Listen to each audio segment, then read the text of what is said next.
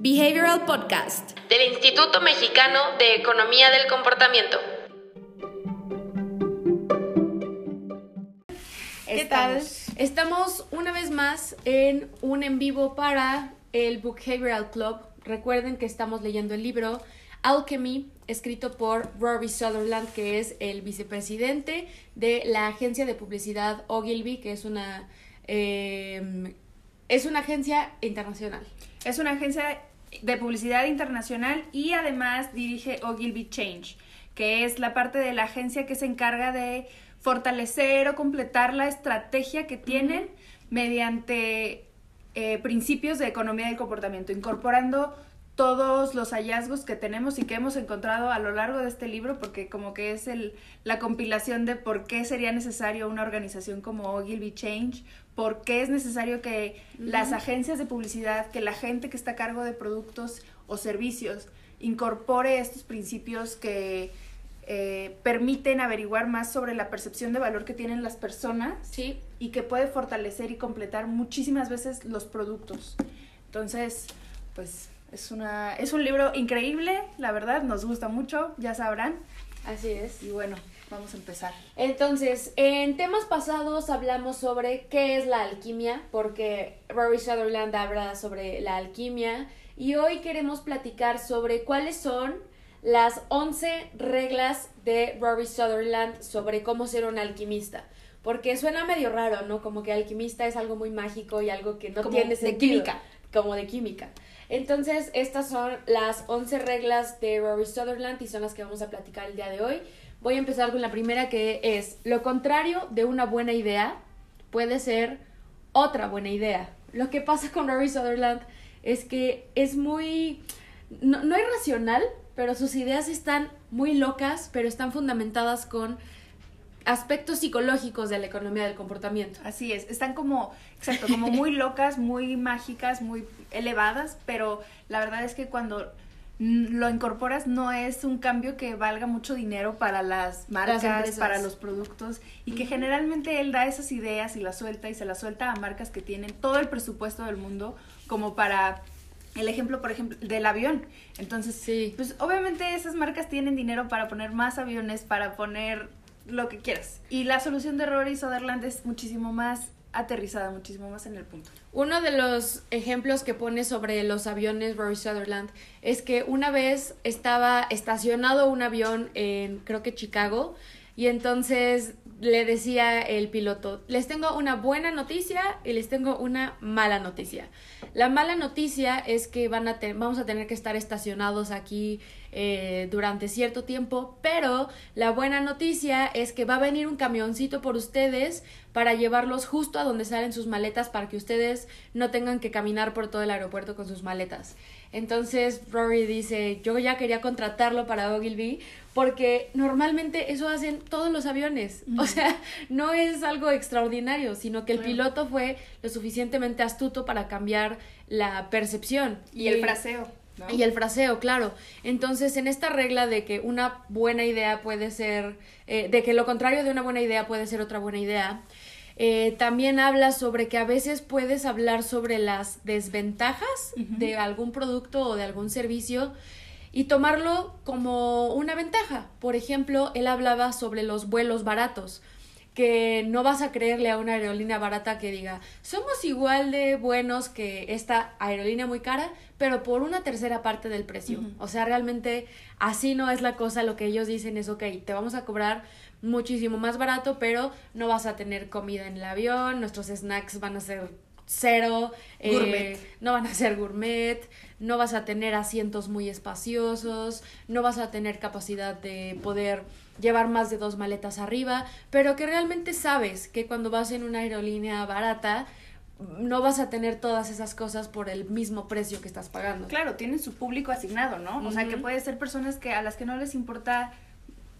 la incomodidad que puede representar pues no estar estirando tus piernas en el avión o la incomodidad que puede representar no llevar tantas mochilas, tantas bolsas, entonces tú estás dispuesto a pagarlo y no es una mala idea, no es un mal producto, no es una mala marca porque de todas maneras se enfoca en el público en el, o sea, se enfoca al público en el que quiere llegar. Exacto, y que las marcas puede ser que tengan miedo de hablar de sus desventajas y se les hace una mala idea. Pero Cuando aquí de verdad es admitirlo y decir, oye, soy sincero, te, esta es. te vas a volar medio mal. Exacto, esa es la primera regla. La segunda regla es no diseñes para el promedio, o sea, don't design for average. Eh, él habla sobre que algunas ideas que son muy pequeñas sí pueden implementarse en ideas mucho más grandes. Él habla sobre eh, este programa de Save More Tomorrow que hizo Richard Thaler con Shlomo Benartzi. Shlomo Benartzi, donde la gente no le gusta ahorrar, la gente nunca le ha gustado ahorrar porque ellos creen que están perdiendo su dinero en el presente. ¿Por qué voy a ahorrar estos 200 pesos que podría estar utilizando ahorita? Entonces, eh, lo empezaron a hacer en una escala pequeñita, con un grupo controlado, y lo que es más valioso de este programa es que tú firmabas una hoja. Ok, cada que me den un aumento en mi trabajo, voy a querer ahorrar el 20% de ese aumento. Entonces, de esa forma la gente no siente que está perdiendo el dinero, sino que, ah, pues es dinero que no tenía que todavía no llega, que todavía no llega y además como estás tan desprendido de ese dinero por esa temporalidad larga, puedes atreverte a asignarle un, un porcentaje que de alguna otra manera no le asignarías, Sí, o sea, no dirías, sí. Sí, del- 10% de mi aumento, sí, sí lo vamos a destinar para ahorrar. Entonces estás tan desprendido y te ves tan alejado de esa situación que tomas ese tipo de decisiones que terminan siendo buenas. Exactamente. Y que al final eh, lo probaron en chiquito y después ya fue más grande. O sea que las ideas que tengan, primero practíquenlas en una escala pequeñita, pero pueden eh, escalarlo hasta donde más puedan. Después, la regla número 3 dice que no vale la pena ser lógico cuando todos los demás no lo- cuando todos los demás son lógicos. O sea, si todo parece muy lógico, entonces nada, nada lo es. Y entonces Rory explica sobre que en Inglaterra había un señor que no quería, se le hacía muy caro pagar la televisión por cable, porque decía, no, o sea, es que es muchísimo dinero, eh, 17 libras al mes, que son como, no sé, 50 pounds al día, pero lo que hicieron fue reframearlo, un, un, ponerle un ancla, un comparativo, entonces les decían, ok, a ver, sí, son 50 pounds al día, pero tú ya te estás gastando dos libras por periódico al día. Entonces de esa forma era como, ah, ok, o sea, entonces puedo, es más barato pagar un todos los días cable a estar comprando periódico. y que además pues parte de la oferta del cable pues las noticias. Entonces no necesitarías el periódico si puedes acceder a las noticias por cable. Exacto, entonces necesitamos eh, como pensar un poco diferente a como todo el mundo está pensando, porque todos quieren ser, sí, lógicos, quieren tener los datos exactos, las cifras exactas, quieren tener todo eh, muy calculado, cuando pues, realmente a los seres humanos posiblemente no les importan tanto los cálculos. y no estamos pensando en esos cálculos al momento de hacer decisiones no estamos no estamos pensando en muchas cosas al Exacto. momento de hacer una decisión Así es. Entonces, se vale empezar a proponer ideas diferentes a la lógica que están haciendo todas las demás personas. Después, la regla número cuatro. La naturaleza de nuestra atención afecta la naturaleza de nuestra experiencia. Recordemos que la atención es un recurso escaso, limitado muy limitado hoy en día. También lo habla Nireyal en Indestructible y en Hooked. O sea que realmente las, las empresas están compitiendo por nuestra atención y nosotros estamos bombardeados por señales todo el tiempo, señales digitales, señales en nuestro mundo exterior. Recuerden que está una pantalla física y una pantalla digital donde nos está de verdad bombardeando todo el tiempo. Entonces que dependiendo de eh, la atención que le pongamos a algo específico va a afectar la experiencia que vamos a tener conforme a lo que estamos viviendo en ese momento. Claro, la atención es limitada, entonces pues no podemos depender en que la gente está poniendo la atención que necesita cuando, no, cuando nos estamos exponiendo, cuando estamos anunciándonos, cuando estamos promocionándonos, entonces pues la gente no se va a acordar. Exacto, por eso necesitamos diseñar, si vas a diseñar una experiencia, si eres un hotel, necesitas eh, como planear toda la arquitectura de decisiones de tu lobby, Tomar muy en cuenta todo el contexto, exacto. Entonces, recordemos que la gente no está prestando atención. Las señales tienen que ser muy claras, tienen que ser muy prominentes. La gente no, no, no debe tener duda de si lo hago, no lo hago, es correcto o es incorrecto, si le tengo que si le picar pico aquí, aquí. si no. Ajá. Algo que decimos en el curso que a mí de verdad me gusta mucho es que tenemos que diseñar todo lo que diseñemos, o sea, sea productos, servicios, estrategias, políticas públicas, lo que sea, tenemos que diseñarlo pensando en que a la gente a la que vamos a llegar va en, va en la calle caminando viendo con su celular. Sí. Si el mensaje lo entiende, si entiende dónde apretar, si entiende dónde registrarse, si Sí. entiende eso, estando tan ausente como se está ausente caminando en la calle viendo el celular, ya estás del otro lado. Ya lo hiciste muy entendible, ya lo hiciste muy fácil. Exactamente. Y la número 5 es, esta, o sea, es, es muy graciosa. Es una flor es simplemente hierba con presupuesto publicitario. Esto habla completamente de la percepción que le damos a los productos o a los servicios. Con un buen presupuesto publicitario, con un buen, eh, con un buen enfoque, productos que son X pueden llegar a ser algo muy, muy, muy valioso. Y Rory habla sobre ser imprescindible. O sea, que, que, que no sé, que seas como Muy espontáneo. muy espontáneo, exacto, que pueda ser sorpresivo para la gente para salir de esta como cotidianeidad de lo que hacen las marcas, de lo que hacen las empresas, algo que sea prominente y que sea saliente, o sea, que sea muy diferente a todo lo demás, va a llamar mucho más la atención. Y aquí tenemos una pregunta muy interesante, una pregunta, ¿estas reglas están basadas en datos experimentales? Pues estas reglas exactamente están en el libro de Rory Sutherland. Él ha hecho miles de estudios, ha eh, pues colaborado con muchas personas de la economía del comportamiento también. Entonces es como un... Con muchas marcas y además en el libro, a lo largo del libro incorpora el como que cuando te cuenta el caso te dice qué estaba fallando, Ajá. qué pasó y qué como que qué intervino, qué cambió y entonces te cuenta como que el final feliz, ¿no? Exacto. Entonces, Entonces son como muchas cosas que ha dicho resumidas en lo que para él son las 10 reglas para ser un alquimista. Exacto. Vamos con la regla número 6 que tenemos escrita por aquí. Aquí está. Ok. Bueno, la regla número 6 es el problema con la lógica es que mata la magia. Ok. Me encanta esta. Entonces, como lo vimos en el ejemplo del tren y por ejemplo también en la infografía de que acaba de salir de este mes, eh, había un viaje en tren de París a Londres o Londres a París, pero la gente no estaba del todo satisfecha con el servicio del tren porque no se le hacía un viaje provechoso. No Sí. podían aprovechar el tiempo que pasaban a bordo del tren, no tenían como que mucha gracia y un ejemplo que menciona Rory es que la gente que viaja en tren diario eh, quiere algún tipo de consideración extra. Plantea él que se paga como una suscripción de que si haces el viaje diario, Ajá. Te cobran una tarifa que si lo haces espaciado y tiene todo el sentido. Sí.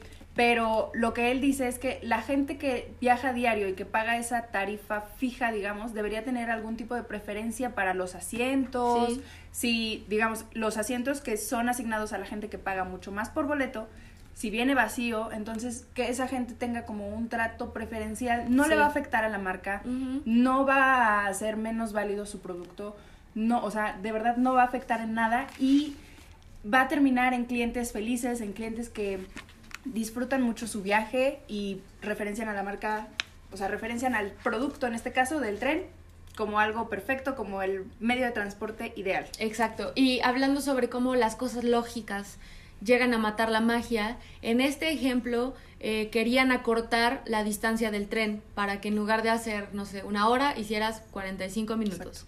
Entonces gastaron muchísimo dinero en cambiar los trenes, en cambiar las vías. Y entonces Rory dice, mira, si les hubieras puesto wifi, en el tren. Si les hubieras puesto edecanes mujeres y edecanes hombres guapísimos sirviéndoles vino a todos los pasajeros. A nadie se le iba, o sea, a todo mundo se le iba a olvidar. Iban a disfrutar el viaje, iban a poder aprovechar esos 45 minutos para trabajar. Exacto. Realmente es una solución lo, eh, psicológica para un problema lógico que es mucho tiempo en el tren. Entonces habla sobre cómo siempre tratamos de buscar soluciones lógicas y eso mata completamente la magia de las experiencias nuevas que puedes brindarle a las personas. Claro, sí, la solución de verdad a los problemas que enfrentan marcas, productos, estrategias, de verdad está muy enfrente de sus ojos, pero no es percibido porque no nos estamos deteniendo a pensar en la experiencia completa, en la percepción completa. Entonces, pues eso es por lo que aboga Robert. Así es. La siguiente regla, número 7. Mm, ok. Eh, la ciencia, bueno, algo que llega a la observación es sigue siendo ciencia y eso es algo positivo. Entonces, lo que quiere decir Rory es que la afortunadamente y con lo que nos preguntaban en Instagram hace unos momentos es que la economía del comportamiento y los cambios que se hacen en percepción son completamente medibles, son completamente replicables, Sí, claro. son completamente escalables. Era lo que decíamos en la regla Sí. anterior, que si haces un cambio, igual puede ser súper escalable. Por ejemplo, el programa de Save More Tomorrow, pues se, se comenzó a implementar en una empresa y ya después se dieron cuenta que tenía lo sufici- el suficiente valor como para implementarlo al programa oficial de ahorro en los Estados Unidos.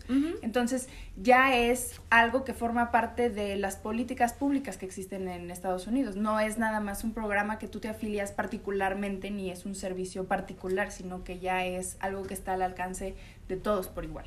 Exactamente. Y como, o sea, como dice la regla literal es a good guess which stands up to observation is still science. So is a lucky accident. O sea, que realmente por accidente puedes observar que las personas están haciendo cierto comportamiento.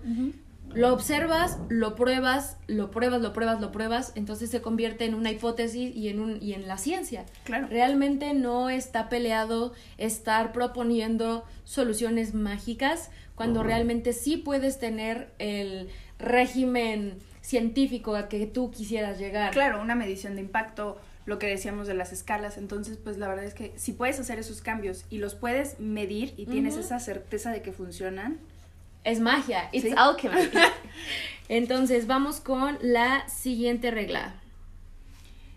eh, probar cosas contraintuitivas, porque Son- nadie más lo va a hacer. Esa me encanta. Amo a Rory, lo amo, me encanta. Muchas veces el problema está enfrente de nosotros y era lo que decíamos, estamos cegados ante el problema y estamos sobreestimando mucho nuestro producto, nuestra el alcance de la estrategia que estamos ideando, el servicio, la capacidad que puede tener de resolverle la vida a la gente, porque hay muchos productos ya en el mercado que le pueden resolver la vida a la gente, pero la gente no está siendo parte de ellos porque no le ve el valor. Entonces, si no le ve el valor, no se van a unir, no va a tener dinero, son productos que fracasan, que terminan fallando. Entonces, no es porque sean malos, sino porque nunca pudieron hacerle notar a la gente el valor y la que valía la pena de verdad unirse o registrarse o comprar cierto producto para que de verdad les solucionara la vida. Exacto. Y con esta regla a mí me queda muy claro que podemos atrevernos a hacer las cosas que nadie más va a hacer justamente porque nadie más lo está haciendo. Si tú dices, es que la solución a este problema es esta y no sé por qué nadie en el mundo lo está resolviendo así, si tú tienes un producto que dices, de verdad esto soluciona al planeta entero, pero te da miedo o sientes que en el mercado no van a percibir este valor que tú, que tú comentas, es momento de probarlo. Sí. Justamente porque nadie más lo está haciendo. Entonces tienes una oportunidad gigantesca en resolver un problema a las personas de forma psicológica, no de forma lógica. Lógica. Entonces Rory nos invita a que si quieres hacer magia, esta regla número 8 es una de mis favoritas. Que viene más o menos emparejada con la número 9. Ajá. Que dice, resolver problemas usando la racionalidad es como jugar golf con nada más un mismo palo. Con un mismo Entonces, palo de golf, claro. No es como que haya una estrategia unitalla que le puede quedar a todos los productos, a todos los servicios, A todos los todas problemas. las marcas, a todos los problemas, a todas las políticas, sino que hay que tener, eh, hay que medir el tamaño de la población que tiene el público objetivo al que se dirige y saber qué características completamente, de verdad, eh, engloban a este público. O sea, hay que conocer de verdad, hace algo que nos dicen mucho en la carrera, Sí. Charlotte y yo somos publicistas, entonces hay que conocer mucho a tu público, hay que estudiarlo muy bien, hay que saber qué le gusta, hay que saber qué no le gusta, pero muchas veces no se queda en lo que le gusta, le gustaría, sino que apégate a su vida real, a lo que ya hace, a lo que ya tiene. Entonces, por ejemplo, si tú estás tratando de que de un producto se cambien al tuyo, pues analiza un poquito las, las ventajas que le está ofreciendo el producto con el que ya está, o la aplicación, digamos, en la que ya está. Analiza lo que tú le ofrecerías y encuentra esa disparidad que pues puedo, puede venir de que ya tiene tiempo usando esa aplicación tal vez, entonces ya tiene sus datos, ya tiene sus perfiles, ya Sí. tiene una cierta inercia, entonces va a ser un poquito más difícil que se cambie, pero igual no es imposible. Exacto, y es muy importante que a veces pasa que nos frustramos mucho al tratar de resolver un problema. Entonces tratamos de resolverlo de la forma más racional. Entonces, no siempre se van a resolver las cosas con una sola estrategia. Exacto. No te frustres si es como, no, ya, es que ya intenté lo más lógico. O sea, lo más lógico para que la gente separe su basura es ponerle los botes. Pero realmente no es la única solución. Claro, si la gente no tiene esa información, como eh, es un poquito el esquema de capacidades que hemos hablado sobre las capacidades financieras, pero se viene aterrizando muy bien a este A tipo de problemas. problema, que si la gente no tiene la información, si no tiene el conocimiento de qué es lo que tiene que hacer, si no le ve el valor de por qué debería hacerlo, no lo va a hacer, aunque le pongas 30 botes, si la gente, para empezar, no sabe ¿Qué va en cada bote, por ejemplo? Eso es un problema abandono, lógico. ya. Eh, adiós, abandono, Ajá, no lo voy a entonces hacer. tiro todo, porque ni si, o sea, tengo toda la intención, pero me pusiste dos botes y yo no sé en dónde en cuál va. Ajá. Exacto. Entonces, y entonces, e- ese es un problema racional donde te pongo, quiero que la gente se separe la basura, les pongo los botes. Y no funciona. Y la gente no lo hace. Entonces es como, ok, ¿qué tal que se los pinto de colores y les pongo un emoji gigante de lata, un emoji gigante de vidrio? Ok, ¿ya funcionó? Sí, perfecto. ¿No funcionó? Ok. Entonces, ¿cómo le hago ahora? Le voy a poner Exacto. una canasta como de básquetbol para que la gente juegue a, a, A tirar la tirarle a la basura, sí. O sea, tenemos que empezar a, a- a pensar en ideas diferentes a todo lo que ya existe y a todo lo que sabemos que no ha funcionado, dejando atrás un poco la lógica y empezando a usar estas reglas mágicas de la alquimia. que termina siendo como muy eh, como de introducción gradual, porque primero los sometes, digamos, a que separen orgánica e inorgánica. Sí, Y claro. ya después vas avanzando en inorgánicos no reciclables, Reciclables, inorgánicos reciclables. reciclables, exacto. Los empiezas a introducir en un mundo en el que se va haciendo cada vez más complejo, pero si ya tienen la información, ya tienen la intención y ya le ven el valor, Exacto. sí lo van a hacer. O sea, Exacto. sí, sí van a decir, oye, no, pero es que sí, ya llevo haciendo esto bastante tiempo, yo veo que sí funciona, yo veo que no es tan difícil, ya tengo cierto tipo de conocimiento, entonces ya puedo tener como este, llegar a este otro nivel. Así es. Eso es muy importante, amigos. Separen su basura. Después, este fue el 9. Después, el 10. Atrévete a ser trivial. Aquí Rory Sutherland habla sobre una eh, anécdota de John Lennon que le venía la inspiración cuando no hacía nada. Entonces, la verdad es que cuando empezamos a trabajar en una estrategia, muchas veces nos empezamos a como que enviciar. Entonces nos cegamos ante lo más obvio y ante el principio más básico y ante el sentido común. Y entonces empezamos a, a hacer todas estas ideas y a sobreestimar justamente nuestro producto. Y entonces como que pensamos que la gente de verdad, saltamos a la conclusión de que la gente se va a acordar de haber visto el anuncio, el, eh, el parabús y se va a acordar y en el momento en que esté decidiendo qué comprar, se va a ir por nuestra marca cuando puede ser que sí, a las marcas grandes les puede funcionar tener presencia y estar ahí. Siempre ahí. Ajá, pero no siempre es no siempre estamos pasando por todos esos recuerdos como para al momento de hacer la compra de algo. Tomar la decisión. Hacemos una compra repetida y son grandes marcas por el status quo que tenemos de estar comprándoles como en un ciclo. Sí. Pero no es algo que resida en el interior de nuestro cerebro y entonces cuando nos acordemos y vamos a pensar en nuestras memorias de chiquitos y de la familia sentada en la mesa, muchas veces no funciona. No va a pasar, exacto. Tenemos una pregunta de ¿qué libro recomiendan para ver casos de políticas sociales con economía del comportamiento? Notch. Notch y Misbehaving, ¿no?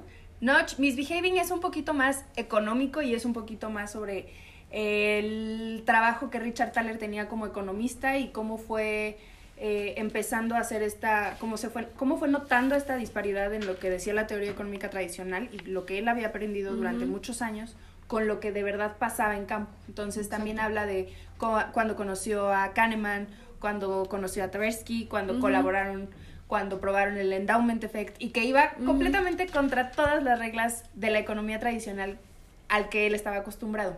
Notch, por ejemplo, sí es un poquito más sobre políticas públicas, sobre gobierno y justamente llega a ser denso si no está eh, si no estamos familiarizados con cómo funciona, porque ellos proponen mucho un esquema para que la gente sepa sobre hipotecas, sobre créditos, sobre la educación pública incluso. Sí, o sea, ¿por qué estás mandando a los niños a una escuela que queda lejos cuando debería ser parte del el diseño de todo que su mejor opción de escuela esté es la que cerca, de su casa? Claro, entonces la recomendación es Notch, escrito por Richard, Thaler, y Kassenstein. Y jefazos los dos. y el último, la última regla, if there were a logical answer, we would have found it. Ya lo hubiéramos encontrado. Si hubiera una sola solución, si hubiera una sola lógica para todo, ya lo hubiéramos hecho. Exacto, ya hubiéramos encontrado la solución al cambio climático, a la obesidad, a la pobreza, pero sabemos que realmente no hay una solución lógica por eso necesitamos empezar a utilizar estrategias de la economía del comportamiento, estrategias de psicología para empezar a cambiar comportamientos y empezar a diseñar mejores productos, servicios, políticas públicas, campañas, todo. Escuelas. Que la verdad las campañas, pues, o sea, tal vez dirán, pero yo qué, yo qué tiene que ver, ¿no? La publicidad solamente da a conocer el servicio, solamente da a conocer que estoy ahí. Exacto. Pero se puede completar muchísimo más y puedes terminar de construir este puente que era lo que decíamos cuando discutíamos Choice Factory, con cómo lo atraes y cómo haces que el proceso de verdad sea tan disfrutable o sea tan fácil de hacer o sea algo tan que le resulte beneficioso a la gente y a las que marcas. que lo siga adaptando, que sepa cómo convivir con el producto, por ejemplo, financiero muchas veces los productos financieros no son malos.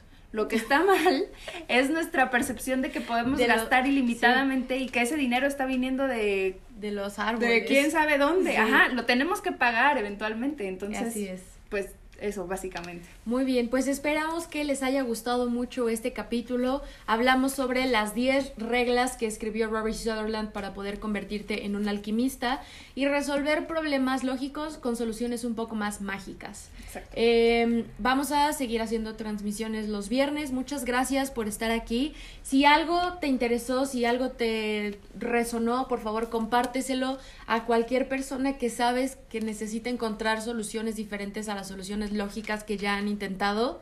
Y no olviden suscribirse a nuestro canal de YouTube. Si escuchan el podcast, muchas gracias. Si están en Instagram también, muchísimas gracias. Para, para nosotras es un placer estar generando contenido de economía del comportamiento en español. Pregúntenos lo que sea, las recomendaciones del libro que quieran, las hacemos, las tenemos en YouTube, las tenemos escritas en la página de verdad pueden hacer los quizzes de los libros. Sí, claro. Si no sabes por dónde empezar de un libro, tenemos un quiz en nuestra página web elcomportamiento.org. Ahí hay muchísima información de autores, libros, reseñas, quizzes, cursos, todo. Todo. Muy bien, pues nos vemos la próxima semana. Si quieres saber más sobre los libros y los temas que abordamos en el podcast, ingresa a nuestra página web ecomportamiento.org donde encontrarás libros, autores, blog y mucho más. Encuéntranos en LinkedIn, YouTube y Facebook como Instituto Mexicano de Economía del Comportamiento, en Instagram como imec.mx o en Twitter como ecomportamiento. No te pierdas las transmisiones semanales todos los viernes a las 10 a.m. hora Ciudad de México.